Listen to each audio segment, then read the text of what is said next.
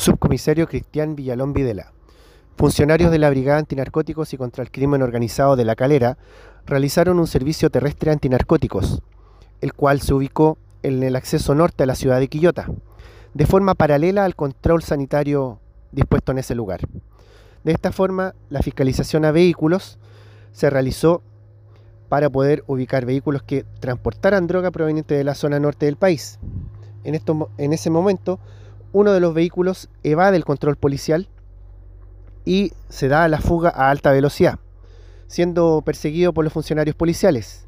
Esta carrera termina en la rotonda de La Palma, donde el vehículo en fuga se estrella contra el bandejón central, luego de lo cual sus ocupantes continuaron la huida a pie, siendo finalmente todos ellos detenidos. Se trata de tres jóvenes, los cuales contaban con antecedentes policiales precisamente por infracción a la ley de drogas.